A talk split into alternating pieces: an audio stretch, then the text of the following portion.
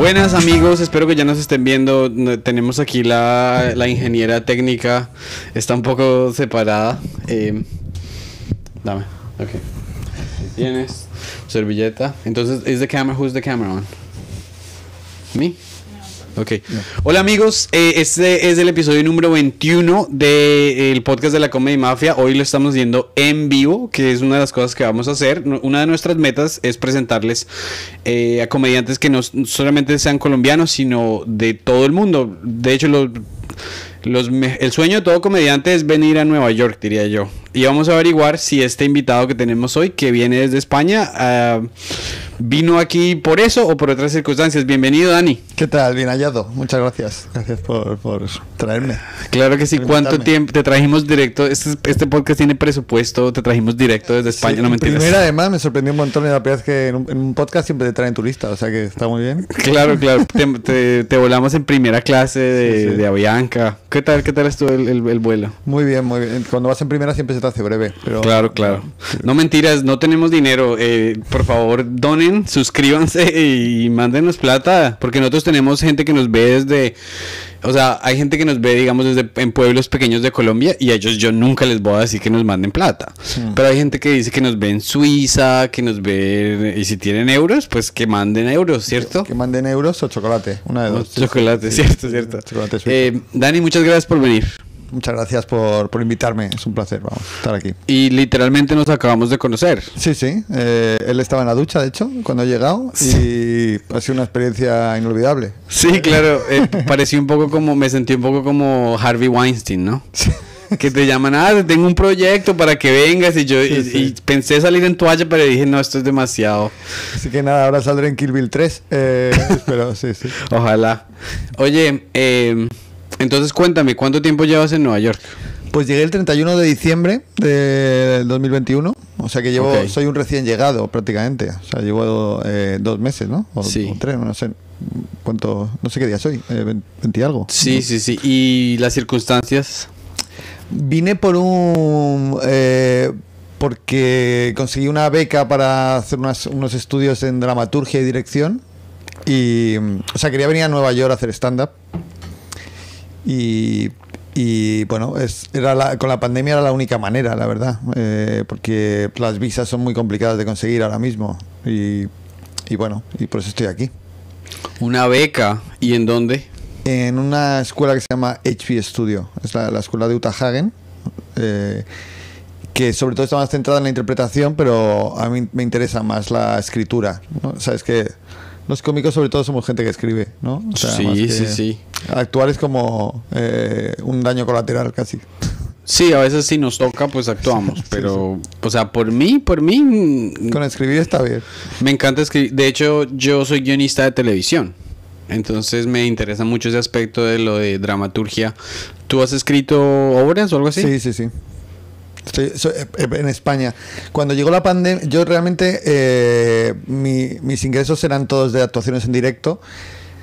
Con la pandemia se cortaron del todo eh, en Madrid y eh, empecé a trabajar con un director que se llama Gabriel Olivares, un director que trabaja mucho en España, eh, eh, haciendo de lo que se llama script doctor, retocando una obra de teatro de otra persona y tal, y, fue muy buena la experiencia y, a raíz de eso pues hemos trabajado en otros espectáculos, incluso desde aquí estoy escribiendo otras obras de teatro. Y, es bastante interesante porque el stand-up Claro, llevo haciendo stand-up 15 años. Al final llevo 15 años hablando de mí. Eh, y es bastante interesante la experiencia de buscar las perspectivas de otras personas en, en- en- una en la escritura, ¿no? Eh, bueno, para mí es algo que me oxigena bastante la cabeza, ¿sabes? Dejar de hablar de mí y dejar de ser yo el que, el que está en escena, escribir para otros y tal, ¿no? Sí, sí, Es- sí. mm, me está gustando mucho. Chévere, a mí me parece exactamente lo mismo, como que, o sea, me gusta igual que el stand-up porque cuando yo me siento a escribir stand-up, a veces se me pasa una hora y media y, ah, bueno, y no salió nada, o de pronto salió una línea, una línea y, y ya estoy contento de ir a probarla. Un chiste está muy bien. Un chiste eh, a la semana está muy bien. Sería- Si es bueno, si es bueno, ¿sabes? Claro, está claro. bien. Sería buenísimo eh, que saliera un chiste por semana porque al final de 52 semanas tienes 52 52 chistes, eso sería un especial. Sí, exacto. Exacto. ¿Y qué te iba a decir? Tú ya tienes, eh, o sea, yo en, en YouTube, que le- nuestro público, eh, ¿dónde te pueden seguir? eh? ¿Cómo es tu Instagram? Eh, Daniales, Daniales. guion bajo, porque ya estaba pillado Daniales. Eh, ok. So, eh, Dani, Dani Ales. Ales, y después un guion. O Dani guion bajo No, y después Ales. Dani Ales, guion bajo. Ah, Lo- más original Lo he todavía. puesto después. Lo como si fuera una, una estela de una estrella fugaz. Sí, ya después hay un la vacío y no se sabe qué viene después. Exacto. Estás buscando otra, otra identidad. El resto está A- por a- escribir, No se sabe sí. si es actor o director. Actor no, eh, eso seguro que no. Sabes que los cómicos somos lo contrario a actores, o sea, somos gente que no, no sabe interpretar otra cosa que no sea uno mismo. en Es modo. verdad. ¿Y has actuado o nunca? Como actor, Sí, en, en España, pues. eh, en cortos y cosas de amigos y algún sketch de algún programa de televisión y tal, pero em, soy, soy el típico que, que provoca que repitan la escena 30 veces porque no lo hace bien y, y empieza a pedir perdón a todo el mundo y todo el mundo te odia aún así. En plan, perdón, perdón, ahora lo hago bien. Ya, pero te odiamos. O sea, hazlo bien a la primera, ¿sabes? No puedes, no Claro. puedes ser tan malo, ¿sabes? Claro. Sí, sí que puedo. Para mí es una un asunto de vergüenza, ¿no? Que yo, Sí. yo digo, ok, tengo que mostrar emociones. Cuando yo estoy actuando, o sea, ahorita estamos hablando y yo te estoy escuchando. Pero cuando a mí me toca hacer audiciones y eso de actuar y eso, tú estás diciendo tus líneas y yo no te estoy escuchando como un ser humano. Estoy diciendo, cuando él acabe, voy a decir, pero, pero, ¿qué? O sea, es Sí, muy difícil. Eso, ahora que estoy dirigiendo, es de las cosas más difíciles de decirle al actor. En plan, se te nota que, estás, que no estás escuchando, estás esperando a decir tu línea. Pero es cierto que, o sea, me, me pasa tal cual, es que me da vergüenza actuar. Eh, y, a la, y a la gente le, le resulta llamativo eso, pero si tú estás ahí en un escenario contando intimidades, pero no es lo mismo. O sea, es lo de tener que fingir algo, o sea, me da muchísima vergüenza. Sí, Eh, lo, sí, lo sí. paso fatal. Claro, y los stand-ups no escuchamos muy bien y eso se nota cuando nos estamos presentando Hmm. y le hacemos una pregunta a la audiencia y no escuchamos, sino ya tenemos una mierda preparada y que... Sí, o sea, depende de. O sea, eh, yo creo que el- uno de los grandes desafíos de un cómico de stand-up, o uno de los grandes aprendizajes, es el de escuchar al público. Y es algo que cuando los actores, cuando la gente que hace interpretación prueba con el stand-up comedy, eh, se les nota que no lo hacen, porque están, tienen su guion y están esperando ahí para interpretarlo. Y el stand-up no se interpreta, se, eh, se conversa. Es, una, es un diálogo realmente con el público. En- ¿Sabes que en, en España lo llaman monólogos? El- la palabra que se utiliza más, más que stand-up comedy es monólogos. ¿Tú qué Sí. haces? Hago monólogos. Pero realmente es un diálogo. Es un diálogo de alguna manera. No es que estés dialogando, pero a partir de las reacciones del público, a partir de la, de la risa o de la sorpresa o incluso de la indignación del público. Eh, pues tú modificas un poco tu discurso. Hay como un guion que se rompe, ¿no? Eh, Claro. Cada actuación es diferente. Claro. O sea que en cierto modo es una, hay una escucha muy activa, ¿no? De dices algo y su, su reacción hace que tú digas, no, no sé cuánto. Si tú ves, a- los grandes están todo el rato. Me, me gusta mucho fijarme en lo, en lo que pasa con los grandes cada segundo de su actuación, ¿no? Pero tú ves a Louis C.K. o a Chris Rock, están constantemente escuchando qué pasa con el público. Y a partir de eso, aunque, aunque sepan la, la broma que viene después, ¿no? Pero, pero la hacen desde esa escucha, yo creo, vamos. Sí, sí, sí, tienes toda razón. ¿Y tú, a ti te gusta dialogar con la audiencia o le haces esas preguntas o no? Eh, soy muy- no, no me suele gustar, eh, pero, eh, pero estoy cambiando en eso. Es algo. el, el crowdwork, por ejemplo, el crowdworking este eh, famoso que está tan de moda ahora de hablar tanto con el público, eh, a mí no, no me gusta. Y de hecho, cuando en una actuación, cuando viene algún cómico a presentarte y tal, y hace crowdwork, y luego me toca salir a mí, y, y entonces el público ya da por hecho que puede hablarme cuando quiera y me molesta. ¿no? Es plan, no puedes, no puedes interrumpirme porque estoy, estás creando un ritmo para, para que probablemente el remate de toda esta estructura narrativa sea más grande, que si, si me hablas me- lo interrumpes, ¿no? Y se Sí, para el sí, ritmo. sí. Pero sabes que se pasan por muchos momentos en stand-up comedy. Es que ha- haces de todo, ¿no? Hace, eh, pues ahora me da por hablar más con el público, ahora me da más por... Eh, ¿Alguna vez has tenido así como una interacción desastrosa con, con la... Bueno, pues mil, mil veces, claro, claro, claro. ¿Sí? Sí, sí. ¿Recuerdas alguna? Eh, Mm, sí, recuerdo varios. O sea, sabes que eh, como cómico también pasas por muchas fases de cómo gestionar a los heckler. Eh, hay fases en las que juegas con el heckler un poco, fases en las que eres muy faltón eh, y dices, bueno, pues como, como has visto mucha comedia americana donde mm, parece que cuando hay un heckler vale todo y empiezas a, a ser eh, bastante desagradable porque dices, bueno, es que no me puedes interrumpir, así que tengo licencia para decirte cualquier cosa. Y, y eso crea una tensión en, en, todo el público, en la audiencia, que se jode la actuación. Sí, claro, claro. Yo creo que lo más importante es uno mantenerla. O sea, tú eres, tú eres el payaso y el payaso no puede estar de mal genio realmente. Exacto. Yo una vez vi a una persona que es un muy buen comediante, pero él perdió la compostura y entonces ya estaba hijo de puta, coma mierda, yo no sé qué. Y después, ¿y qué les parecen los pancakes? Como que no, parce, no, no, o sea, ya dañaste y, e insultaste a la persona. Te voy a contar una mía a ver si te ha pasado algo por el estilo. A mí no me pasa eso, o sea, eh, mucho que, porque yo soy como muy calmado, entonces nadie se siente como que me quieren agredir, no nada. Pero estaba haciendo un chiste sobre una señora que tenía alergias. Entonces yo dije, la señora me empezó a molestar y yo le dije, ¿cómo es el pollo? Y le dije la señora, o sea, es un chiste, es una tontería. chiste. Pero aquí en la primera fila había una niña que se estaba riendo mucho. O sea, ella se estaba muy contenta. Y después de que hizo la alergia, y la chica estaba llorando, estaba llorando, estaba llorando. Y yo le dije, disculpa, dije algo que te insultó. Y dijo, es que tengo alergias y mis alergias son fatales y me hacen bullying por... Llorando. ¿Y tú, y uno cómo salva eso? Ya, eh, no, pues nada, es una. Es, difícil, habría que ver la situación y tal, pero también me parece que no. Que, que alguien se ofenda no significa que tenga razón.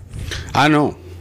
O sea, estás en un espectáculo de comedia, sabes que te, te estás riendo de otras cosas que podrían ofender a otra gente. O sea, es un poco incongruente, ¿no? O sea, hay que decir, ya hay un pacto y ahí se van a decir cosas que en otro contexto probablemente sean inapropiadas, pero aquí realmente la finalidad del cómico o lo que quiere es hacerte reír. Entonces, que tú te ofendas con alguien que está intentando hacerte reír, pues no me parece adecuado. Por mucho, te puede haber pasado de todo. Es que, claro, es que cualquier tema que, que toques puede, puede, ser susceptible de que te ofendas y tal, pero pues tiene, tiene alergias. Hay mucha gente que tiene alergias y que, le hacen bullying y tal. Bueno, pues eh, hay un aprendizaje por su parte de vivir con eso, o sea, que, que forme parte. Sí, sí, sí. Y además yo le pregunté al público. Yo le dije, o sea, yo, le dije, discúlpame, no sabía, no te quería ofender, discúlpame te ofendiste. Y le digo al público, ¿y ahora qué ¿qué hago? Sí, es divertido. Y me dijeron, ¡siga! Y yo, pues, porque no le dije, porque no le El público a veces te dice que sigas y tal, pero en plan. Eh, y luego se ofende, ¿sabes? A veces dices, yo haces chistes fuertes y sigo por aquí, sí, sigue, tal, no tenemos límite. Y, sí que tienen. Eh, O sea que tampoco, tampoco vale el. Sí, sí, sí eh, quisisteis vosotros, y dices, ya, pero ya te has pasado. y me dijiste que del tu estilo de vida cambió radicalmente cuando te mudaste, ¿no? Sí, ha cambiado mucho. Es verdad que el año llevó una escalada de cada vez actuar más, más, más. Y ya los dos últimos años actué. Eh, se, llega a actuar demasiado. O sea, pongo aquí la palabra demasiado. ¿no? Yo creo que no hay que actuar tanto. Creo que, eh, o sea. Actuar para que entiendan los colombianos, tú te refieres a presentarte. presentarse, sí. Ok. Eh, to perform, ¿no? sí, sí, sí. Claro, lleva, una racha de a lo mejor nueve actuaciones a la semana, nueve shows a la semana, shows de una hora y media. Y claro, tú en una semana pasas por muchas fases. Hay días que estás normal, días que has dormido bien, días que has dormido mal, días que vienes de empalmada, días que estás malo, días que te han partido el corazón. Claro, al final, tío, eh, no se puede actuar tanto, ¿sabes? O sea, yo acabé saturadísimo de actuar. Había actuaciones. ¿Sabes cuando, cuando actúas mucho, cuando, te presentas mucho seguido, las últimas actuaciones suelen ser buenísimas porque tienes un ritmo impresionante y tal. Hay un momento en que eso baja también, ¿sabes? En plan, has actuado demasiado ya, ¿sabes? Y, y ahora estoy eh, aquí en, Nueva York, precisamente en la capital del, del mundo del stand-up comedy, sin actuar prácticamente. O sea, las actuaciones que he hecho han sido casi casi de casualidad, o sea, porque me llamaron para esta, eh, la semana que viene tengo otra, eh, pero no las estoy buscando. Tengo una, tengo algunos amigos cómicos aquí que, a veces me, bueno, tú me, escribiste para una el, miércoles pasado, sí, sí, sí. que pero tenía otra cosa y también porque hay planes que no me quiero perder aquí, que porque actuar ya sé lo que es, pero tenía tenía otra movida ese era un miércoles creo eh, y bueno prefiero esperar. No no descarto que a lo mejor en un par de meses vuelva a entrar otra vez en, en la rutina esta de actuar no sé cuántas veces a la semana, pero de momento no. De tengo un viaje a Madrid la la- el mes que viene de cuatro días y ya tengo cinco actuaciones. Eh, bueno, porque, pero también porque, bueno, es Madrid, no puedo estar sin actuar en Madrid, pero también me cuesta actuar aquí en, en español, eh, porque hay como más diferencias idiomáticas. Creo que eh, yo, que no hablo muy bien inglés, eh, se me da mejor cuando actúo en inglés que cuando actúo en español, porque en español, claro, el público colombiano, público venezolano, público, utilizamos diferentes palabras, por ejemplo, para eh, follar, eh, no sé cómo es, eh, o sea, pero eh, mm, coger, Culear, culear, Tirar. tirar, eh, tem- temblar o no sé, los dominicanos ya van a decir singar. Singar, singar con ese. ese, Singar. Claro, eh, al final pierde fuerza el hecho de que utilices esa palabra en un contexto en el que quieres hacer humor o... Sí, claro. Yo tengo una amiga mexicana que cuando, le, ha- ella- cuando ella habla con las audiencias colombianas y dice la palabra cuca, los colombianos ¿Cuca qué se mueren. Cuca Eh, es, la panocha, pues. La- no, la- la de la la- mujer. Ah, vale, La vale. concha, pues. Ah, vale, vale, vale. La concha. Pero entonces lo gracioso es que nadie está esperando que ella diga la palabra concha. Ah, vale, vale, vale. Entonces, por eso tú y yo tenemos la ventaja de que cuando hablamos en inglés, la gente, si usamos un, un dicho local o algo así, o sea, todo para ellos es casi sorpresa desde la manera en que pronunciamos algo. Claro, claro. Mientras que si, si estamos con una audiencia en español, como tú dices, es como que, ay, qué fastidio, no le entiendo a este español o algo así. Ya, ya, ya, ya. Pero eh, deberías ir a hacer shows en... Bueno, pero es, está, es muy saludable lo que dices tú de que como que ya... Yo ya me probé a mí mismo que me puedo parar nueve veces por semana a hacer una hora. Sí. Y ya llevo cinco años haciendo lo mismo. Debe haber algo más. Sí, o sea, que decir, eh, pasa por eso, ha estado bien. eh, al final, joder, creces mucho, ¿no? Actuando tanto como cómico. Pero, pero es lo que te digo, que, que- que, ahora mismo estoy más centrado en la escritura. eh, Nueva York es una ciudad tan estimulante que hay, aparte del stand-up, hay otras cosas que me gustan mucho. Eh, estoy yendo a dibujar. eh, estoy yendo a dibujar. Nunca he dibujado.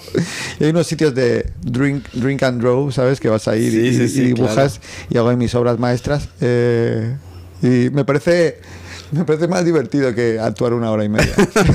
¿Y, y qué tipo... ¿Qué has dibujado, por ejemplo? Así como con vino y eso.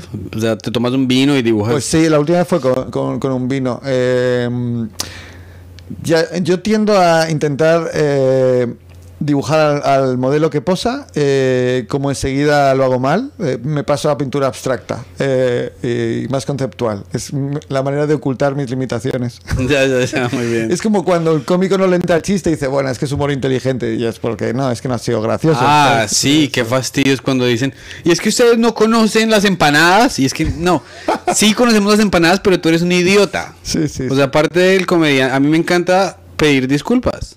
Sí, sí, Digo, sí. "Di- disculpas, yo pensé que esto era gracioso o nunca lo había ensayado y está malísimo. Y ya, al siguiente, o sea, no hay que ser tan egocéntricos y pensar que cualquier barra basada que pasa por nuestro cerebro Ya, es buena. Si el público está atento y las condiciones técnicas son buenas para actuar y no se ríen, la culpa 100% es del cómico. Eso, Claro que eso sí. así. Claro que sí. Oye, ¿y cómo hiciste para ganarte la beca? Pues eh, fue muy difícil, la verdad. Eh, me la dieron a la segunda, a la segunda intentona. Eh, pues nada, preparé un proyecto, o sea, hay que preparar- es una beca Fulbright, eh, preparé un proyecto... ¿Tú tienes una Fulbright? Sí. Uy, qué Yeah. honor. Ahora sí es un gran honor conocerte. Antes no sabía que no mentiras. Me da vergüenza. Fulbright, Ahora- Fulbright es buenísimo. Repítelo más y me da más, más vergüenza cada vez. ¿sabes? Fulbright, no, eh, pero es que hablemos, hablemos Fulbright es como Bill Clinton se ganó un Fulbright. Bill Clinton, pero ya aún así, oye, es- llegó a presidente. Eh, Me encanta, en Fulbright tienen un poco el rollo ese de no sé cuántos Fulbrighter tienen el premio Nobel, no sé cuánto. Y yo siempre pienso, bueno, yo soy claramente la excepción de todo esto, ¿sabes? No deberían asociarme a este tipo de, Ya, ya, de ya. gente. Pero me imagino que la gente que nos escucha acá, muchos de ellos son como jóvenes, tal vez algunos de ellos son artistas, entonces me imagino que si tú nos cuentas un poco de los Claro, requerimientos, claro, eso sí. eso, eso, eso ayuda. Eh, bueno, realmente la, eh, la Fulbright te pide un montón de requisitos. Es una cosa a la que tienes que dedicar bastante tiempo, ¿no? Eh, tienes que tener un proyecto. eh, el proyecto realmente, el espacio que te dan para presentarlo no es mucho. O sea que la dificultad estriba en conseguir crear una, un, proyecto sólido con muy pocas palabras. Eh, y eh, pues luego pues tienes que tener un... Es importante el currículum. Eh, yo tengo un currículum eh, un poco peculiar porque está la parte artística donde pues un montón de espectáculos, pero por llevar mucho tiempo. O sea que al final es que tú dejas a alguien mucho tiempo y al final acaba empezando a saber algo de, dices pues llevas 15 años haciendo comedia pues al final has hecho muchas actuaciones o sea no hay más remedio sabes al Es final como, el, es como el que la persona que dice yo llevo 10 años haciendo open mics. Sí. Eso no es un título de honor, eso quiere decir que ya se había retirado hace mucho tiempo. Claro, pasas de joven promesa a viejo fracaso Exacto. o sea la, la- la delgada línea que separa eso Sí. Eh, y, pero también hay un perfil académico que les llamó la atención porque pues, eh, pues, eh, eh, he escrito cosas sobre teoría del humor o historia del stand-up comedy en España y tal. Y luego, pues las cartas de recomendación son muy importantes para la comisión Fulbright. eh, y yo tenía cartas eh, buenas y, cosas así, ¿no? Y luego también el sitio donde. El proyecto en el que quieres hacer la, tu, eh, bueno, tu, tu proyecto, el lugar, pues es importante. Pues todo eso hay que pensarlo mucho y trabajarlo bastante y, y, bueno, al final lo conseguí. Está, está muy bien. Y Ok, pero entonces no fue basado en un guion. Tú, no escribiste un guion. no, mandas, ta- también mandas eh, trabajos, eh, cosas que has hecho, eh, links a, a, a- a vídeos y cosas así. Sí, sí, son un montón de cositas. Pero sobre todo es un proyecto. ¿Por qué, por qué tenemos que pagarte a ti para que vayas a, a Estados Unidos eh, durante tanto tiempo? ¿Y, y por, qué? ¿Por qué tú y no otro? ¿Por qué te lo mereces tú Mm, más? Sí, sí, claro. Es un poco. eh, ese planteamiento a, a mí no me gusta, el de venderse, eh, que es básicamente otra de las otra de las caras oscuras del stand-up que te tienes que estar vendiendo todo el rato. Eh, pero hay que jugar ese, ese juego, son las reglas, tienes que venderte. Y pues mira, Claro. mi proyecto es muy importante porque tiene que ver con esto, no sé cuántos. Solo lo puedo hacer allí y no en España porque solo allí está este sitio. Eh, en mi caso, si la persona idónea, es que una cosa, pues, es un- que da un poco vergüenza ajena decirlo, pero necesitas jugar ese juego para que te la den. Sí, sí, sí, claro. Entonces tu interés en el futuro más o menos es pasar a ser director o guionista o qué? Realmente, de la experiencia que tengo como dramaturgo, o eh, playwright, se diría aquí, porque creo que dramaturg es otro tipo de... Sí, sí, dramaturgo es playwright. Playwright. Eh, veo cuando se levanta la, el- lo escrito en escena, eh, me gusta estar también ahí, me gusta intervenir. Soy un, soy un dramaturgo muy muy enreda, ¿no? Me enredo, o sea, que, no, eso no me- ese chiste está mal. no sé. Entonces creo creo que la dramaturgia y la dirección el playwriting, el, el, el directing están, están muy implicados. Igual también por la experiencia que tengo como, como stand-up comedian, ¿no? Que es, al final, tú eres el dramaturgo, tú eres el director, eres el actor y también eres el tema. eh, del o sea, eres todo a la vez. Y entonces me re- resulta muy difícil soltar un proyecto, soltar el texto y que luego otro haga otra cosa. Y cuando lo veo, el resultado y tal, a pesar de que el, director con el que trabajo me encanta cómo hace las cosas y tal, pero, pero a mí me gusta estar ahí. No, es que esto no, no quiero que sea así, quiero que el silencio sea, quiero que el silencio se tenga una, un peso más grande en esta escena, cosas así, ¿no? Eh, pero no sé, a lo mejor acabo volviendo al stand-up. Es, es que realmente no sé hacer otra cosa que stand-up comedy. O sea que no sé, no sé qué estoy jugando con lo de con lo de no actuar. No sé por qué estoy haciendo esto. Pero yo creo que es muy chévere porque si tú te pones, o sea, yo, yo ahorita estoy balanceando todas las cosas, ¿no? Entonces yo, por ejemplo, tengo un trabajo de guionista, pero sé que si quiero conseguir otro trabajo tengo que tener un mejor guion de writing sample, que lo llaman.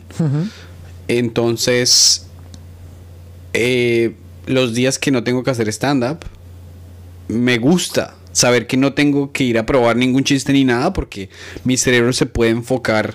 Eso es, eso es, eso es tal cual, eso es verdad. O sea, Lo de no sea- tener que actuar es... O sea, el día que no tienes que actuar es, es, es gloria. Claro, Sí, entonces, sí. por ejemplo, cada proyecto al que tú eh, te enfocas le quita atención al otro. Si yo me siento, digamos, ayer yo me estaba sentando a escribir, tratando de escribir un chiste, yo dije, tengo que hablar con Dani, tengo que hablar con Pepito, tengo que hablar con Juanito, y es, y es una gran distracción. Entonces, que tú te des el espacio mental para solo estar pensando en eso, está muy bien. Una de las cosas que estoy aprendiendo, que me gusta mucho de- en playwriting, con eh, el profesor que tengo es Eduardo Machado, que es un, es un eh, dramaturgo cubano muy bueno. De aquí en... en, en- Vi- vive, en vive aquí en Nueva York. ok. Vive a las afueras, creo que vive también en Nueva York, mm, eh, pero vive a las afueras. Eh, y una de las cosas más grandes que he aprendido con él es a concentrarme completamente en lo que estoy escribiendo. Es una maravilla eso. Eso es hermoso, a mí me encanta cuando me pongo, yo- y yo le cuento a Daniela, que es nuestra ingeniera, y es la presidenta de la Comedia Mafia, y que también nos opera aquí las pantallas, que hay veces que yo me siento a escribir un guion y se pasan dos horas y media y yo digo, y no la sentí. Porque est- estuvo tan, tan bonito el ejercicio. Pero es muy difícil llegar allá. Y sentarse a escribir un guion es muy difícil. Porque si yo me siento a escribir stand-up, pues digo, bueno, voy a hablar de Starbucks. Voy, voy a hablar de me hice la paja ayer. Y yo abandono todo rapidísimo y no me siento idiota. Pero cuando te sientas a escribir un universo desde cero, es completamente distinto.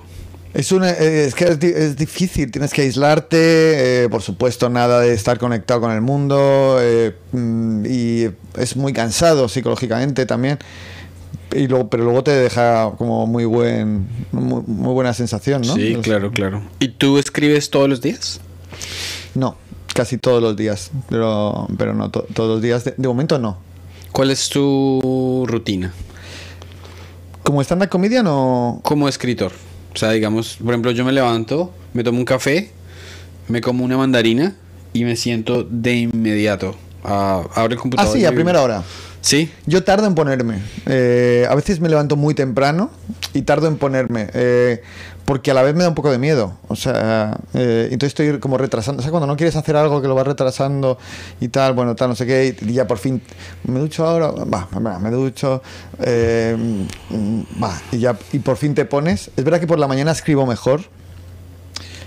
eh, pero pero por las noches he escrito las noches el problema que tiene la noche es que no se acaba nunca o sea eh, te dan las 5 y tal pero y por la mañana sí que- la mañana sí que se acaba cuando tienes hambre ahí es cuando se acaba mi mañana es la hora de comer Eh, pero em, realmente no tengo Estoy adquiriendo rutinas de ese tipo, ¿no? Eh, pero creo que lo más importante es lo de aislarse, en, Sí, en- sí, en sí. mi caso. Y soy bastante nuevo haciendo, o sea, consiguiéndome aislar, porque Claro, claro. y en stand-up, como tenía tantas actuaciones, al final acabas escribiendo, acabas eh, improvisando temas eh, y de ahí se van alargando las rutinas y de ahí te salen un montón de chistes en directo y tal. Y, porque escribir es una, es una expresión un poco metafórica cuando se habla de stand-up.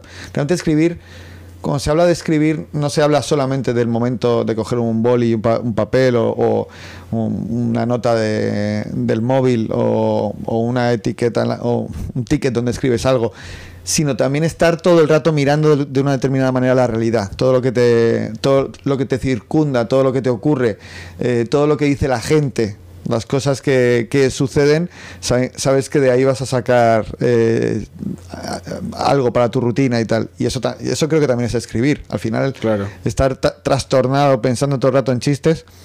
Que es que, y, y tener la disciplina de estar con amigos, que alguien diga una cosa que te sugiere claramente un tema y tal, y sacar la libreta y apuntar, que da un poco de vergüenza a veces, eh, que dices, ah, ya está el cómico y tal. A veces yo, yo lo hago disimuladamente porque me da vergüenza, ¿no? Pero Sí. Yo hablé con Fabricio y porque Fabricio no tiene filtro cuando él habla. a mí me encanta, me encantó Por ejemplo, Fabricio, eh, sí. fuimos a una premiere de Netflix, porque como él, es- él tiene Netflix es- especiales en, en- en Latinoamérica, entonces él me invitó a una premiere de Netflix de aquí de Don't Look Up. Y estábamos ahí como en la sala, estaban ahí con los aperitivos y todas esas cosas. Y todos los aperitivos, yo no sabía qué eran.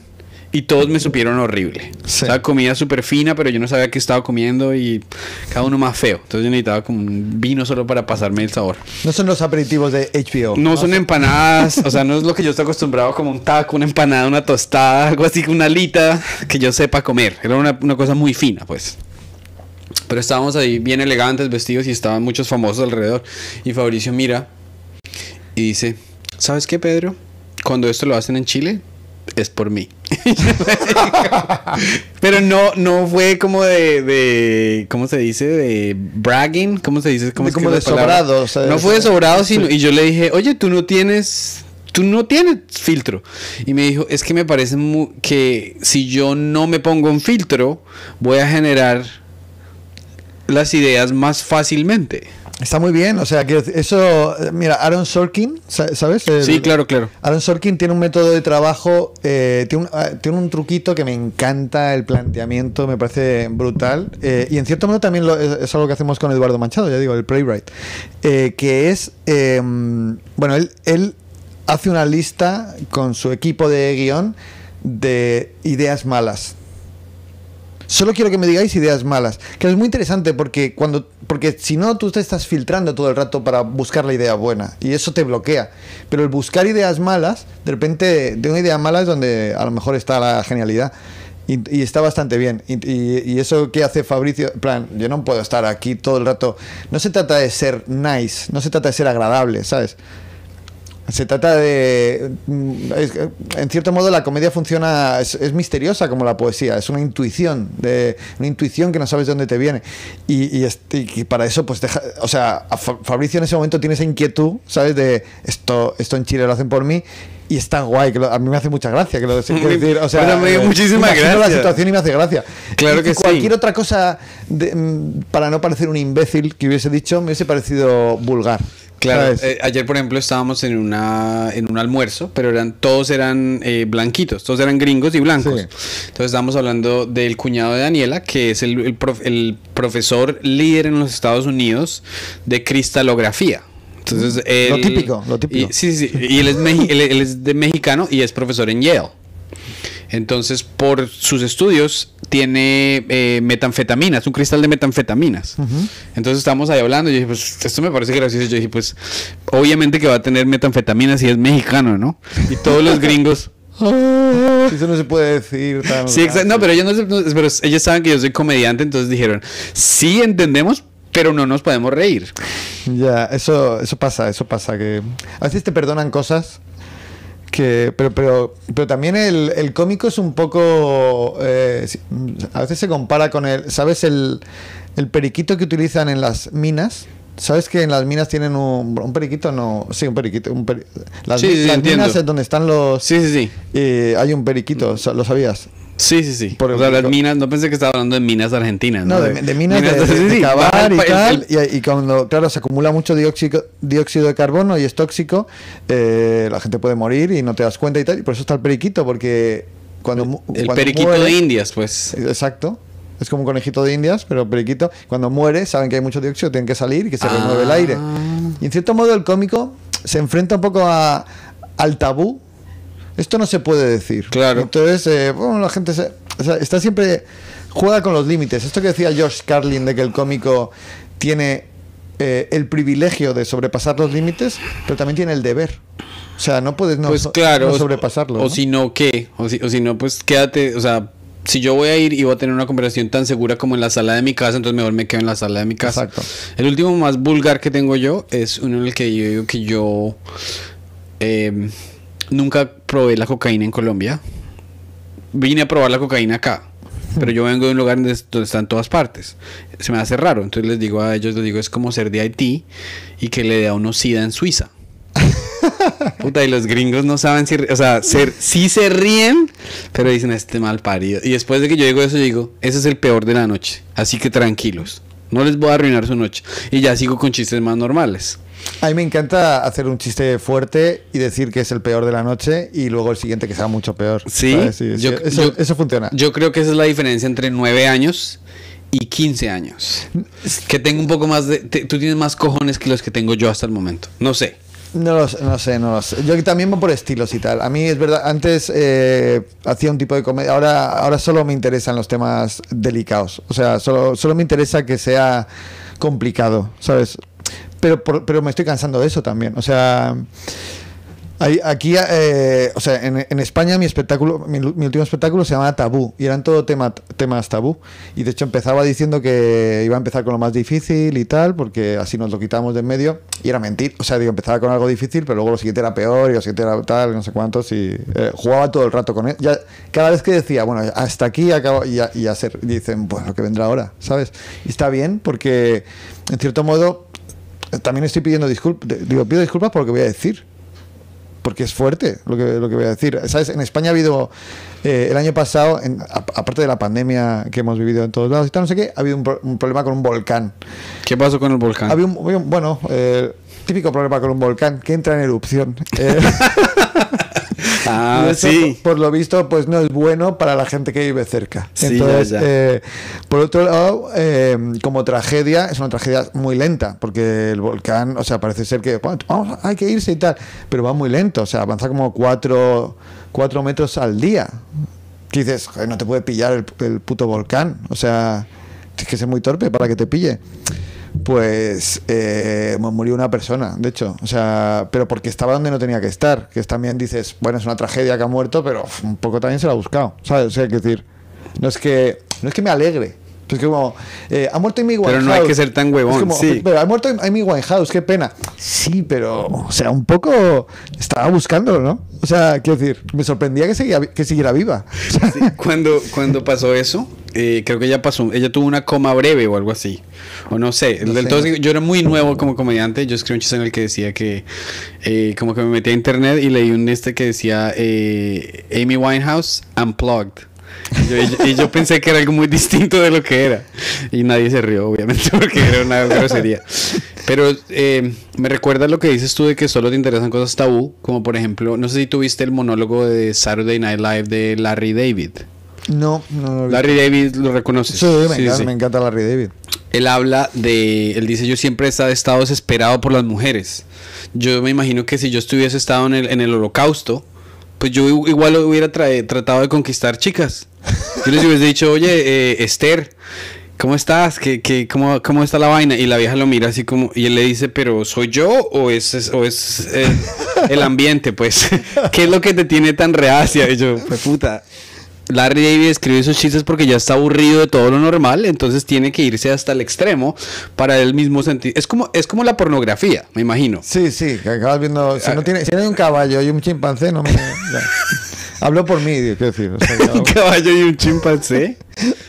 No, no, pero que es verdad, que, es verdad No, que, te- claro. que, que acabas. Eh, claro, ya no te hacen gracia los, los juegos de palabras, los eh, chistes sobre la comida del avión, chistes sobre, tu- sobre la infancia. Tiene que ser. Es un poco lo que explica Louis C.K., ¿sabes? El, en el funeral este sobre George Carlin, donde explica el proceso por el que él pasó, ¿no? De llevar 15 años haciendo la misma mierda. Yo me siento un poco así. O sea, quiero decir, me da la sensación de que no tengo ni puñetera idea de stand-up comedy. Real, realmente no es falsa modestia.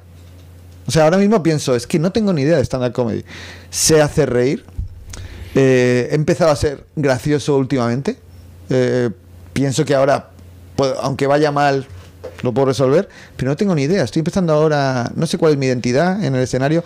Y eh, Luis sí que decía que tardó 15 años empezar a. De repente dijo una cosa como muy distinta. Y eso en el funeral de, Larry- eh, de, de George Carlin está muy, es- lo tienes en YouTube, está muy bien. Me meto en YouTube y busco. Te lo- te lo mando yo por- Ay, sí, por favor. Sí, Sí, sí. ah, mira, hablando de Louis C.K., hace como siete años, cuando yo estaba nuevo en, en- en la comedia, entré yo a un lugar que se llamaba UCB, que es eh, Up- Upright Citizens Brigade. Tenían un show como muy indie. Sí. Y me tropiezo con un señor. Era Un Luis. señor de, de- de esto y se voltea y es Louis C.K. Entonces me miró como que ya viene otro fastidioso a fastidiarme. Yo, perdón. O sea, no le dije, como si no lo conociera, le dije, perdón, señor, siga. Y entonces después se, se paró él y tenía su cuaderno. Entonces estaba mirando una y llegó y dijo, no sé qué imbécil se inventó el cemento. Porque el cemento pones una capa, otra capa. Imagínate que eres un trabajador, de, un obrero, y estás ahí y se te cae el reloj. Y después te das cuenta de cuando terminó. Y entonces te toca desbaratar todo. Y entonces nadie se rió y, el, y, y Louis dijo, qué idea tan estúpida. Perdón, no sirvió. Voy a seguir con la siguiente. Y yo dije, esto es el stand-up. Sí. Nadie es un genio. Tenemos un pequeño germen de lo que es gracioso, pero nos toca trabajarle durísimo para hacer el... el- O sea, me, me gusta mucho eso que. O sea, quiero decir, el stand-up es un espectáculo sobre el fracaso eh, y, en cierto modo, eh, siento, por ejemplo, eh, que, ahora, que ahora es cuando soy más stand-up en ese sentido. Es decir, hostia, eh, como eh, la, famosa frase de de Fitzgerald, ¿no? De, hablo, hablo desde la autoridad del fracaso, ¿no? Eso es el stand O sea, el stand-up, la gente no quiere, no quiere ver a alguien al que le va muy bien. Sí, claro. Quiere, quiere encontrarse, quiere mirarse al espejo. O sea, tú- la, universi- la, la universalidad del yo fracasado, en la que todos nos reconocemos. Es el Claro. tónico de stand-up, ¿no? Sí, o sea, la comedia en sí, imagínate Chaplin. Sí, Chaplin sí. fue tan gracioso porque no le salía bien nada y a ningún comediante le sale bien nada. No, si no, no serías comediante, Si no, no serías, feliz. Exacto, exactamente. Oye, ¿y ahorita estás, estás escribiendo algún proyecto en particular? ¿Alguna obra? Eh, ¿me, puedes decir de qué se trata? Si no te Sí, molesta. estoy escribiendo eh, dos obras de teatro y, y dos libros. Eh, un, un libro que es el que más te interesará a ti es sobre comedia, se titula El pequeño mundo del cómico, está prácticamente escrito y habla completamente de stand-up comedy. ¿Y Eh, dónde lo vas a publicar? En La Uña Rota, que es una editorial de teatro que hay en España. Y va a salir también por Kindle, me imagino, en, Amazon o algo así. ¿Se va a poder comprar? Sí, sí, sí, ¿Cuándo va a salir? Pues no- supongo que, que la segunda parte del 2022. Este Ok. año es el 2022. Nos encantaría volverte a invitar cuando salga.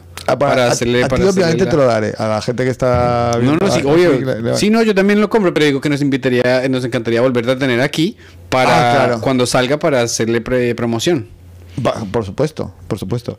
Y, y luego eh, otro libro es eh, lo escribo con una- un amigo que era eh, bueno, un amigo que durante un tiempo fue muy famoso. No sé si hay había un programa en España que se llamaba Caiga quien caiga. Eh, sí, lo he escuchado, creo que, que en Brasil, creo que está en muchas partes. Sí, sí, eh, creo que empezó, el original era de Argentina y luego ya lo, lo- lo- lo hicieron en varios sitios y tal.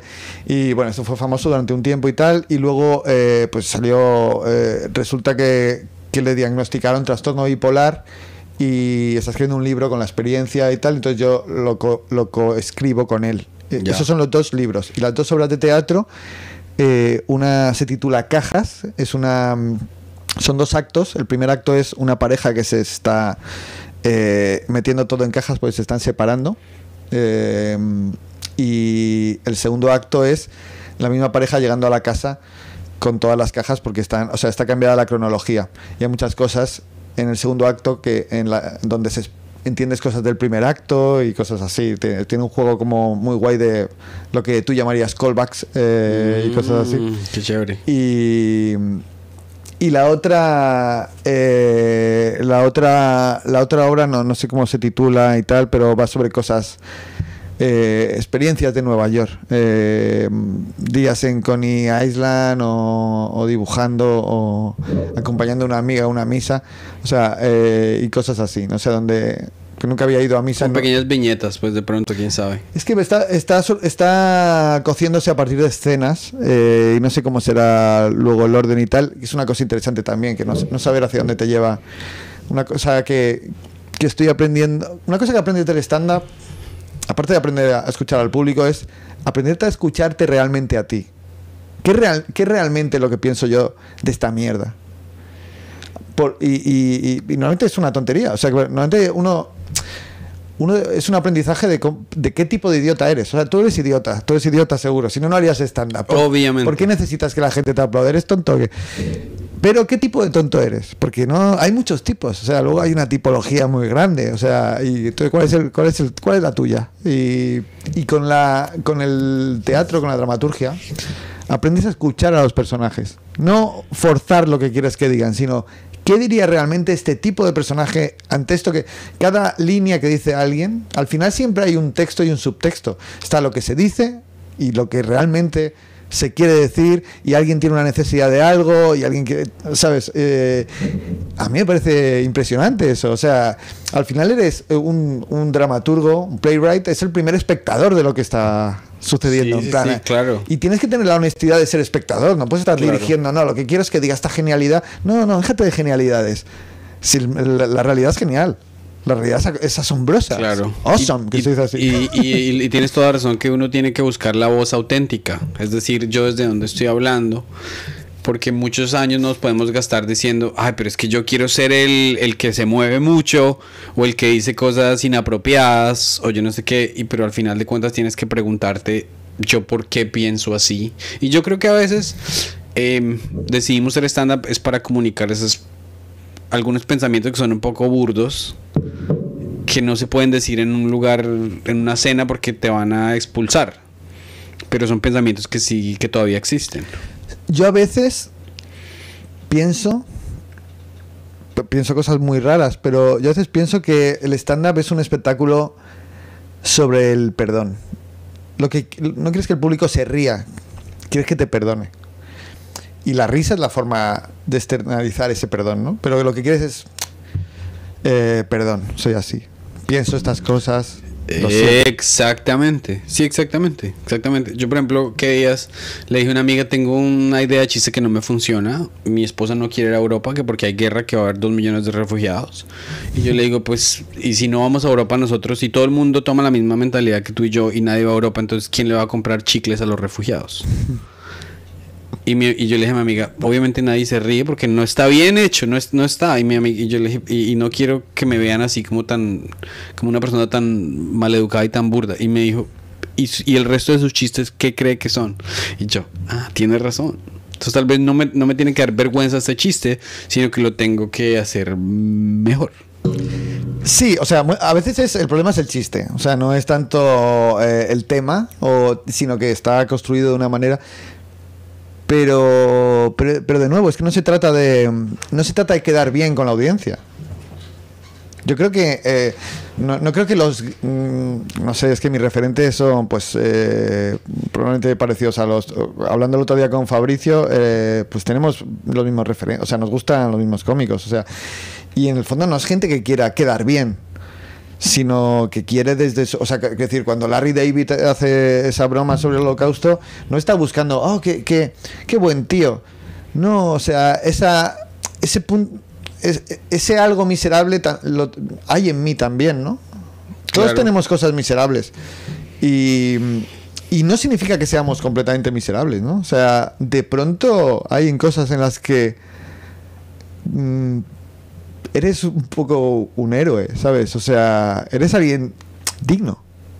A Sí, veces, a veces sí, hasta claro. a veces haces las cosas bien, aunque sea accidentalmente. Tienes toda la razón. En general yo hago las cosas mal y me van mal. Me va lo suficientemente mal como para que me resulte fácil hacer reír. O sea, quiero decir, eh, tío, que es, es muy difícil que entre el público haya alguien que esté fracasando más en Nueva York que yo en este momento y, Claro. y por lo tanto para mí es fácil haceros reír. ¿sabes? O sea, quiero decir, juego con ventaja. Eh, mi amor, can you pass me my phone, please? Just, I think it's somewhere. Eh, entonces, te voy a hacer la última pregunta y después vamos a tratar de. va- vamos a ir a comentarios a ver si alguien tiene Ah, preguntas perfecto. o solo a responder a comentarios. ¿Estás, estás bien? ¿Necesitas algo? Estoy bien en perfecto. este momento. Ok. La última pregunta es: Yo soy. O sea, es, es mi primer año como. Es que. Can you go on the live and just give it to me on the live? I just go on YouTube so I can see the comments. Um, Ya hablamos varios idiomas a la vez. eh, Sí, claro. ¿No puedo hablar francés, s'il vous plaît? Oh. Eh, no, es lo único que sé decir. da- da. Sí me di cuenta porque usaste el s'il vous plaît como Sí. que como que si te place, Si te- no, pero, no, pero si- es como si- por favor, si más o menos. si- si te- sí, es verdad, lo, lo dije mal. Si vous mal. voulez, Si vous voulez. La cagaste, mejor dicho. No, no. Entonces, eh, yo soy novato. O sea, yo tengo un trabajo de televisión, pero yo soy novato en crear mundos. Cuando tú creas un personaje, ¿de qué preguntas te haces sobre la vida o cuál es su proceso de crear un personaje? Pues mira, eh, a ver, tus referencias son las que conoces. Entonces partes de, al final partes de, es- de estereotipos un poco modificados, ¿no? Por, la- por las circunstancias o por o les, a partir de un estereotipo, eh, por ejemplo, eh, eh, crear, em, imagínate, proyectas un sentimiento que tienes de, mm, no sé, de tristeza, de, de euforia, de lo que sea, y lo condensas a lo mejor en una parte del cuerpo tuya, una parte física real, en el cuello, porque, te duele el cuello ese día. Y eso lo traspasas al personaje. Y haces que ese personaje tenga ese sentimiento. Es un truco guay ese. El personaje que es a su vez un estereotipo de otra persona. Estás poniendo a otra persona que no eres tú, ese dolor que conoces tú bien, porque lo estás sintiendo. Ah, ya, ya, ya. ya. Y eso, y eso es lo que hace que no sepas qué coño va a pasar con ese personaje, porque ya no lo controlas. Ahora solo eres alguien que tiene que escuchar lo que dice. Más o, me- o sea, más o menos, a ver si yo entiendo, más o menos digamos como la película Inside Out, que tienes bastantes voces. Sí, Entonces, por ejemplo, digamos, yo tengo una persona que cuando... eh, yo tengo una parte de mí que cuando ve... eh, mujeres muy bonitas, supongamos, se pone muy tímido. Entonces yo puedo decir, ok, personaje número uno es una persona que generalmente en su vida es muy tímido. ese es un estereotipo. O, o- o el ¿Ese otro, es por ejemplo, eh, voy a... Ok.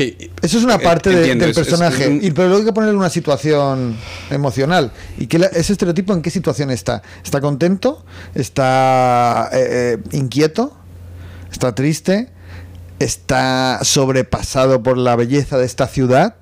¿Está harto de, de cómo le- la, la forma agresiva en la que le trata esta ciudad? ¿Qué, qué le está pasando a ese personaje que tiene esas características que has dicho? Que se pone tímido cuando ve mujeres y le vas a poner en una situación en la que... Es un tío que se pone tímido cuando está con mujeres porque le gusta pero se siente inseguro, pero que a su vez le está ocurriendo otra cosa y va a cambiar.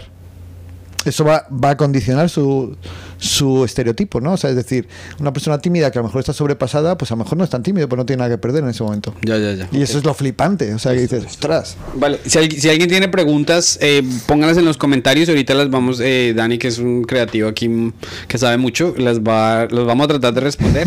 Pero mientras tanto, entonces, ok, supongamos el, el método que yo uso, más o menos, que todavía no estoy muy bien al respecto. Yo creo que yo sé un poquito más de trama que de creación de personajes. Yo me pregunto como que, ok, este loco... eh, digamos, cuál fue su infancia. Entonces yo digo, bueno, si el papá, como digamos, si tú ves The Office, Michael Scott como que nunca tenía amiguitos, entonces ya se sabe que el resto de su vida va a estar guiado porque él nunca tuvo amiguitos. Entonces, eh, para crear un personaje, digamos así, así el personaje más desnudo posible, pues sin, sin mucha profundidad, pues duodimensional, digámoslo. Tú, tú te haces, hay preguntas que tú haces sobre la vida del personaje que te hacen eh, elucidar fácil, más fácilmente quién es. Sí. ¿Qué- cu- ¿Cuáles son unas preguntas que tú me sugerirías a mí como novato? Por ejemplo, mi jefe, eh, Mike Shore, el que creó eh, The Good Place, Sí. ese es mi jefe. Y cada vez que estamos hablando con un personaje, él dice, ¿cuál sería el libro favorito de esta persona? Ay, qué buena pregunta. Entonces, ahí, por ejemplo, tenemos un tío que es militar, y entonces él nos dijo, piensen de este libro que se llama Siempre tiende tu cama. Porque ese libro lo escribió un militar, Sí, sí, y él la- dice, tu vida se debe llevar por estos principios. Entonces, Sí, ahí, ya sabes más o menos cómo. ¿Qué, qué preguntas sugerirías tú? Bueno, quiero resaltar lo de, lo de siempre tiende tu cama, es muy bonito. Esa es la, la cosa esta que dice de, "Ah, yo hago siempre la cama por la mañana porque así si el día si el día va mal, por lo menos tengo la cama hecha. Claro. Y si el día va bien, eh, el día ya ha empezado bien porque tengo hecha la cama. Eso está muy bien. Cuando yo supe esta historia, empecé a hacer la cama todos los días. Nunca jamás había hecho mi cama eh, porque lo odio y me gustó esta historia. Sí. Eh, creo que, eh, mira, una, una cosa muy interesante que se, eh, que se hacía, unas preguntas que se hacía Uta Hagen, que es la, la de, es una, una de las, eh, bueno, de las profesoras así de interpretación más importantes que, que ha habido, ¿no? Eh, tiene, no sé si el libro A Challenge for the Actor, Sí, sí, sí, yo lo tengo por ahí. ese.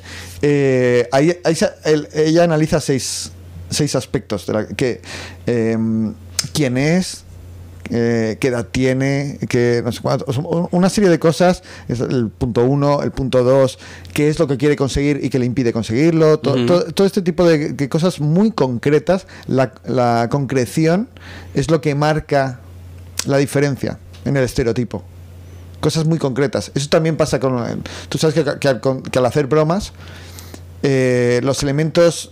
Detalles. Hay el detalle... Coca-Cola o Pepsi, es muy diferente que se dice soda. Totalmente, Totalmente.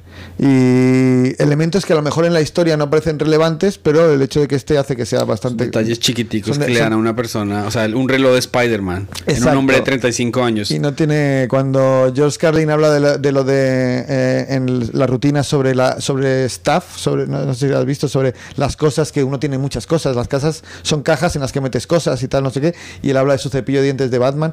Y claro, el, el hecho de que sea de Batman el cepillo de dientes es lo que le da. Aterriza en algo muy concreto y tal. Eh, esta cosa que decía el arquitecto Mies van der Rohe de que Dios está en los detalles, ¿no? O sea, el, el detalle es donde está la sutileza y tal. Entonces, cuanto más concreto seas a la hora de crear el personaje y tal, yo creo que luego te facilita mucho. O sea, es alguien que eh, tiene un cepillo de dientes de Batman. Y ya te dice, te hay mucha información ahí. Sí, sí, sí. Hay o sea que ese libro de Uta Hagen, que es escrito para actores, también puede informar mucho al, escritor sí. aspirante. A mí Uta Hagen, como teórica, me parece excelente. O sea, es. eh, porque está obsesionada con la verosimilitud. Y sabes que en la, eh, en la comedia. Curiosamente, a pesar de parecer, eh, o sea, pare- parece como una cosa menor, ¿no? Desde Aristóteles, ¿no? La comedia es la imitación de los peores. Eh, pero realmente es una cosa que tiene eh, sabes que muchas series, en, en- en la serie de Louis, por ejemplo, en, series eh, que tienen que ver con la comedia, mucha gente, por ejemplo, pensaba si las hijas eran las hijas de verdad de Louis C.K. Porque Mm. al final la comedia acaba siendo muy mucho más verosímil a veces que la tragedia, ¿sabes? Precisamente porque... eh, por lo relativo que es también es, en la, en la vida real también es mm, está todo lleno de comedia en cuanto a eh, que tampoco importa nada demasiado nos damos demasiada importancia ¿no? Sí, O sea, sí, sí, hay claro. algo la definición claro. que da Kant de perdón que me ponga pesado No, no, no. la definición bien. que da Kant de comedia, sa- sabes que todos los grandes filósofos han intentado analizar la comedia y, y tienen algo en común todos, y es que todas las definiciones son muy aburridas. Pero eh, la, la definición de Kant me gusta mucho porque dice que la, la comedia es la transformación súbita de una ansiada espera, la transformación súbita de una ansiada espera en nada. Entonces me encanta sobre todo la palabra nada. Es algo muy relativizador. Es como, si nada es importante. O sea, si es si esto es para divertirse. O sea, si al final lo vamos a morir. O sea, ¿qué, qué es tan importante? No, es que me he ofendido. ¿Qué más está? Sí, que, sí, sí, que- importa mucho que, o sea, nada, es que hay una pandemia, hay- sí, sí, siempre hay, siempre hay algo, siempre hay algo. Sí, sí, sí, tienes toda razón. Eh, bueno, antes de que pasemos a responder aquí comentarios. Sí, dime. ¿Por qué no te- no, no, ya. no, ¿Por qué no se calla Eh, entrevistado? eh, No sé, nosotros, la hay colombianos que viven en España también. Sí. Y entonces, eh, a los colombianos que viven en España, ¿dónde les sugieres que es los mejores lugares para ir a stand-up y dónde pueden comprar boletas para tus shows? O a, lo- a los- la gente que Para ir- bueno, yo, España. yo conozco a, a cómicos colombianos que actúan en, en- en España. O sea, a ver, eh, Madrid ahora mismo eh, es muy difícil entrar en un bar donde no se haga stand-up comedy. O sea que, claro, los mejores sitios, eh, en bueno, en Barcelona se está haciendo mucho stand-up también, también se hace en Valencia, en otros sitios, pero Madrid es donde está ahora mismo el epicentro, claramente. Ok. También, en cierto modo, porque durante la pandemia es, es la, la única ciudad que ha, que ha, que ha dejado todo abierto. eh, y por eso también ha, ha muerto mucha gente, pero, pero la gente que seguía viva eh, iba Se a ha ver- reído mucho. iba a ver- se ha reído mucho. Y, pero bueno, pues los sitios míticos de comedia en Madrid, que son como el Beer Station, Beer Station. eh, el Golfo Comedy Club, Café 1907, eh, La Chocita del Loro, eh, el Palacio de la Prensa. A ver, es súper fácil. En Madrid pones O- stand-up. O en- sea que si yo quiero ir, por ejemplo, a España a hacer stand-up por dos semanas, ¿me puedo parar todos los días? ¿Casi? Sí, ¿Sí? sí. ¿Tú me ayudas? Sí, Yo, yo te ayudo, seguro. Sí. A la gente que nos está viendo no, porque no los conozco. Pero Ah, ti- no, no, no, no, esta gente, no, no, no, yo digo para que ellos vayan no. a ver comedia. Ah, para ver. Para ver Todo- comedia. todos los días de la semana tienes muchas opciones. Ah, wow. De lunes ¿Y a domingo. ¿Dónde se pueden comprar boletos para tus shows? Lo más fácil, bueno, para mis shows y para otros, eh, lo más fácil es en Atrápalo, eh, que es una atrápalo.com. Tú pones ahí monólogos, porque en, en Y también España Ales, pues también. pones para tus Daniel shows y te salen, sí, sí. Oh, wow, qué chévere. Sí. Eh, ¿Y algo más que quieras que la gente te siga en alguna plataforma o algo? No, Eh. no, no, no me sigáis, ¿eh? Dejadme en paz. no, es que me da vergüenza que me sigan, porque ¿Qué queréis? Me giro, ¿qué queréis? Claro, claro, claro. No, no, es que me da vergüenza hacer publicidad, tío. Es algo que. Bueno, entonces yo la voy a hacer por ti. Para, que, para que sepan de sus shows. Y exactamente es en, eh, en Instagram es Guión bajo. y guion bajo. Y el, el resto se En- llenará algún día. En Twitter también y tal. ¿Sabes que en Twitter, o sea, Daniel S estaba pillado eh, por un tío que tenía un seguidor eh, y no seguía a nadie? Y yo no pude coger el nombre ese.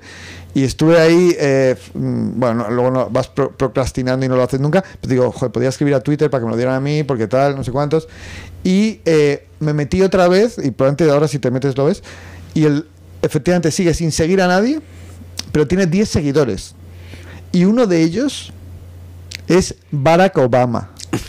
el verdadero Barack Obama. Oh, O sea, wow. lo cual demuestra o que está muy bien relacionado este tío o que Barack Obama tiene bots. eh, Sí, y- claro, claro. Wow. Pero es flipante eso. Dije, Claro. puto Barack Obama sigue a, a Daniel S. Tienes A lo mejor me estaba es- buscando a mí. Tienes que buscar quién es este desgraciado y desaparecerlo. bueno, vamos a pasar a ver. Eh, papam. La cámara está que se descarga. Eso, qué gran comentario. Gracias. Saludos de Pamplona. De Pamplona. ¿Dónde está? Ok. Pamplona eh, en Navarra. ¿Está bien? ¿cuál- la, la pregunta es: ¿qué decisión que marcó un antes y un después? No- no en la comedia. Ah, bueno, y, y es creo que creo es la pregunta que tienen que para ti es como que ¿tú eres mago antes? Sí. Ya no. No. Creo que yo era. O sea, a mí lo que me interesaba de la magia. claro, Me da vergüenza lo de la magia. eh, pero sí, fui mago muchos años. Eh, y lo. Lo he simultaneado algunas veces y tal. Eh, a mí me gustaba más eh, contar historias imposibles y tal que el truco. De hecho. Eh, soy, un, soy un mago que cuenta fácilmente cómo se hace el truco. O sea, a poco que me pregunte, no soy de este, no, no te puedo contar. No, sí, sí, te lo cuento. Me encanta contarlo. O sea, porque es flipante. Sí. Es flipante como todo lo que he estado haciendo, ¿sabes? Para que, para que parezca que ha ocurrido. Pero lo que más me, me gustaba es, mira, vamos a contar una historia imposible. Y, Sí, y sí. al final es como todo. Realmente ha sido esta la constante en mi vida. El contar historias es lo que me interesa. Al, fi- al final, uno, como. Yo, yo estudié literatura y, claro, me gustaban las historias que cuenta la gente que cuenta bien historias, ¿no? Como mago contaba historias imposibles, como, como cómico me cuento a mí mismo, como co- dramaturgo cuentas a los demás. O sea, al final es sobre contar cosas. Tengo que contar una cosa. El, ser humano es bastante de contar cosas, ¿no? Sí, sí, sí. Aquí hay, aquí hay otra pregunta como... eh, yo creo que... Bueno, pregunta que cómo, que cómo empezar para ser comediante y cómo empezar para ser escritor. Para ser comediante ya sabemos tú y yo que es coger un cuaderno, escribir tus pensamientos, ir a un open mic y pararte. Pero una persona que tenga la ambición de ser un eh, escritor de historias, eh, ¿cómo les sugerirías tú que empiecen? Es decir, por ejemplo, yo no sabía escribir guiones y me puse a, le- a leer guiones. Entonces, ya, escena, escena 1 pasa esto, escena 2 pasa esto, escena 3 pasa esto. Y hice eso como 50 veces hasta que internalicé más o menos un, un esquema. Y eso es, eso es lo único que yo sé, pero desde tu punto de vista... A ver, como eh, en comedia, eh, volviendo a lo de comedia, es muy importante eh, asumir que vas a fracasar muchísimas veces. Eh, y eso es bastante duro porque es una cosa muy... No, no hay fracaso más personal que el del cómico, o sea, porque lo que decíamos, fracasas como dramaturgo, como director, como intérprete y como motivo. Y, es súper duro fracasar, o sea, ir, y en España se dice pinchar, ¿sabes? Cuando aquí es eh, bom, eh, bom- Bombing. bombing, Bom- bombing.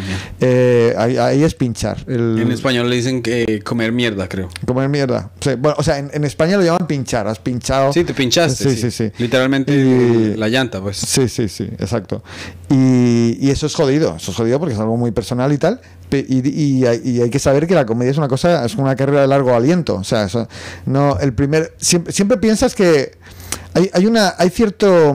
mm, cierta. em, es muy, muy engreído un cómico como primerizo, en plan, no, está, oh, lo mío está muy bien y tal, y es una puta mierda, es una puta mierda. Durante muchos años es una puta mierda. De vez en cuando la gente se ríe, pero que eso no te, no te haga pensar que lo que haces no es una puta mierda, ¿sabes? O sea, no- que se rían no significa que lo estés haciendo bien. A veces Sí, joder, la sí, gente sí. se ríe de cualquier mierda que te, pero- y luego dice, joder, no sé por qué no se han reído. Bueno, es que lo que no tienes que saber es por qué se rieron la otra vez, ¿sabes? Y, y estar dispuesto a eso. Claro. Estar dispuesto a romperse, a romper los chistes, a decir, no, esto que había escrito es una mierda. Y ahora, y ahí, de ahí es donde empieza a salir el cómico, yo creo, yo creo. Eh, y, y en, en cuanto a lo de escribir, bueno, mi experiencia, yo llevo escribiendo toda mi vida. O sea, desde que era muy pequeño, siempre. Soy una persona rarita que iba con un, siempre escribiendo Desde chico. desde pequeño. ¿Desde qué edad? Desde que tenía 12 años. ¿Qué escribías? Ok. Pues eh, el otro día hablaba con una amiga, no, bueno, que no me acordaba, eh, no sé por qué salió el tema, probablemente porque estaría hablando de mí, eh, pero es verdad que mm, en quinto, que yo creo que cuando estás en quinto, tiene, bueno, 11 años, escribí una obra de teatro, la obra de teatro de fin de, de, de Navidad, del Festival de Navidad del colegio, ¿Cómo se llamaba? una Navidad feliz. Era una, Ay, qué bonito. Ya una- sabemos era- cuál es la conclusión. Era una mierda. Era, ¿De qué se trata? Creo recordar, es que es un documento que encontré hace relativamente poco, ¿no? Porque haciendo una mudanza y era como una especie de, yo recreaba mm, como buen stand-up comedian, recreaba eh, una movidas en mi casa. En mi casa las navidades eran especialmente duras y como dice Woody Allen en Annie Hall, eh, uno trata con la ficción de arreglar aquello que no consigue. ¿Tú tenías navidades difíciles en tu Eran- eran que- difíciles. Porque no, no había dinero, ¿qué? No, no, no, no había felicidad. Dinero sí que había. Eh, era, era complicado, era complicado. ¿En serio? Sí, sí. ¿Por qué? Eh, mi madre cumple años el 24 de diciembre y no sé, ese día era muy, muy difícil, era un día, era un día muy complicado. O sea, somos tres hermanos y los tres eh, recordamos de forma traumática las navidades y tal. Eh, y bueno, y a mí no me gustan mucho las navidades. Pero tengo como, estoy como abierto a que me empiecen a gustar. O sea, Ya, quiero, ya, decir, ya. quiero- quiero evolucionar en eso. Entonces, cuando tú eras niño, pues hiciste una buena Navidad. Sí, eh, en ficción. ¿Pero tienes el texto todavía? ¿O, o Este, sí. recuerdas cuál es el cuál es el- el- la trama, pues? De, No. de- no. No, de plot. Eh, no, ¿Pero eh, tú lo escribiste y alguien lo actuó? Sí, sí, lo eh, gente de mi curso. Ah, wow. Sí, sí. Y luego hacía muchos números de, de fin de. O sea, de mm, en campamentos, colonias, no sé cómo coño se llaman, ¿no? Lo que haces en verano los Sí, niños. sí.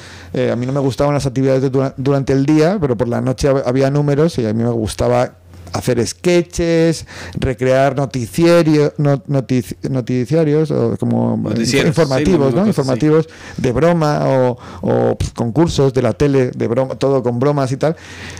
Eh, pero siempre escrito, escrito cosas, escrito de todo tipo, narrativa, poesía, eh, teatro, ¿no? La verdad. O que- sea que el, la respuesta a la pregunta simplemente es: No, la si te gusta, lo vas a hacer.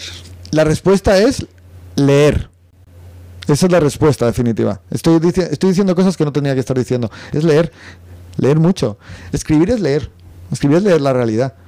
Y leer solo a los mejores. Hay un montón de premios Nobel por ahí que, no, que, no, que yo no he leído. Pues, pues ya tengo una lista de cosas que hay que, que hay que hacer. Ahora como eh, estoy leyendo mucho teatro, bueno, estoy, estoy empezando a leer mucho teatro americano. ¿A quién leo? A los mejores.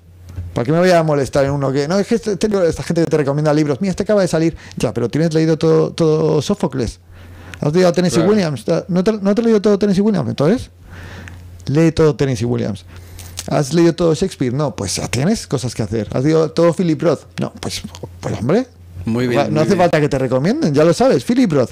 Ya, ya. Ya he leído esto, pues lo siguiente de Philip Roth. Eh, ya, te- ya he leído todo Philip Roth.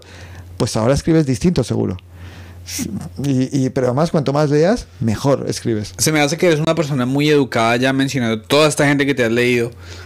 No, bueno, a, se, a mejor solo me sé los nombres. Pero eso se nota cuando tú estás en el escenario o tú hablas como igual así de, de tu pipí, de la masturbación y de todo. O hay cierto nivel de sofisticación en tu humor. Porque pues, Eh, yo vi unos clips cortos, ¿no? Y eran, eh, ¿Y sí, no, no eran, o sea, eran muy buenos, pero no eran eruditos. Y es que no existe, ¿no? Los mejores comediantes son igual bien groseros, como Louis, como Richard Pryor, como George Ya, Carlin. bueno, eh, sí, pero Louis, eh, por ejemplo, porque prefiero hablar de otro que hablar de mí, eh, cuando habla, cuando dice que eh, una vez iba cruzando Central Park con su hija en una en un brazo y la otra de la mano, que iba sin mirar, y no sé si, si estaba todavía ahí la hija, o sea, eh, iba diciendo que su hija pesaba como un sol moribundo que sostuviese un bo- una, una bola de bolos. Eso es una imagen muy Ah, es poética. muy poético, claro. Es una imagen muy poética. Un sol moribundo, tiene un conocimiento ya de historia de la ciencia, de, de cómo adquieren peso los soles que se están muriendo, eh, añadido al bolo- a la bola de bolos, en un contexto, al final hay mucho lirismo. Sí, claro, hay veces que a mí un- una vez a la semana se me sale una línea que así no funciona y yo digo, qué, li- qué línea tan linda. Me gustó, es una, es una- es- Y se juega con. Y los one-liner, eh, muchas veces, tío, son versos. Son versos. Tiene una potencia literaria, una potencia expresiva, poética, eh, impresionante, ¿no? Demetri Martin o esta gente. Demetri O sea que Martin. somos idiotas, pero no somos tan idiotas. Somos ese tipo de idiotas que nos, nos distraemos con las cosas laterales, como la poesía o, o- o mirar una flor. A mí Claro me parece sí. interesante mirar una flor. Sí, sí, sí. Me parece más interesante que construir un puente. Claro, claro. ¿Qué quieres? ¿Construir un puente? Quiero mirar una flor. Mm, bastante. Eh, qu- quiero decir, yo creo que una de las claves, uno de los elementos que da comicidad a algo es el contraste. Entonces, si tú quieres decir una cosa muy guarra o muy fuerte y utilizas un lenguaje eh, muy erudito, es más gracioso que, que al revés, ¿no? Eh, o si tú quieres decir una cosa muy erudita y utilizas un lenguaje muy soez, muy grueso, por así decir, también hace gracia por contraste, ¿no? El, Sí, el sí. calor, ¿no? Claro que sí. Bueno, y ya estamos para concluir. Antes de que se me olvide, toca hacer aquí un poco de propaganda, obviamente, porque Vale. las cuentas hay que pagarlas. Por supuesto. Eh, este miércoles en Día Antigua va a venir una improvisadora colombiana eh, que se, se llama Sandra. En este momento se me escapa el, El apellido. el apellido, pero las boletas están en la comedymafia.eventbrite.com y el sábado 26 de marzo vamos a tener nuestro primer show fuera de Nueva York en Miami. ¿Este sábado? eh, sí, con, con un chico que se llama eh, Camilo Pardo, que es mago también. Eh, Pero, ta- mago- pero mago también tiene sus cosas buenas. Pero también tiene sus cosas Sí, buenas. además de ser mago, sí es mago y comediante. Tú- yo no soy del gremio, no me voy a poner a criticar, pero tú siendo un ex miembro del gremio de ilusionistas. No, a ver, quiero decir, sigo sigo- Prestidigitadores. sigo- Prestidigitadores. Eh, pero sigo siendo mago y tal. Pero bueno, puedo criticar tranquilamente a los magos y tal. Sí, claro, claro, yo no, no conozco las sensibilidades eh, de los magos. Entonces, eh, el mago es muy, muy buen comediante No tiene- y vamos a, no estar con él, vamos a estar con él el 26 de marzo en Miami, así que si tienen familia en Miami o si viven en Miami, métanse a la comedymafia.eventbrite.com y vote y eh, compren boletas. Ahora, yo sé que muchos de la gente que nos ve están bastante desocupados porque si nos están viendo a nosotros en YouTube, eh, ¿qué especial tuyo recomiendas que vea la gente? Algo que esté por ahí volando en... Porque tú tienes especiales de Comedy Central largos, pero no están ellos disponibles. ¿o? Bueno, en Vimeo hay uno eh, que se llama El título no importa. el título no importa, o sea Sí. que si el- se meten ellos en Google y buscan el título no importa, pero es- Dani Alés, ahí va a salir. Sí, pero yo creo que el que más le, el que más suele gustar es uno que hay dedicado so- solo a Viven, eh, a la tragedia de Viven esta de los Andes, que, Ok. que está en YouTube, en Fibeta Lambda. Eh, no me acuerdo de qué año es, del, di- del- del 2019 o algo ¿Qué- así. ¿Qué es Fibeta Lambda? Fibeta Lambda es una plataforma de streaming que también hace muchos podcasts y ahí gra- graban muchos cómicos eh, muy buenos en- de, de España. Eh, porque Comedy Central dejó de hacer grabaciones en. España y entonces esto es lo que ha sustituido a Comedy Central. Y tú te metes Fibeta Lambda como el típico nombre como de her- hermandad universitaria americana, ¿no?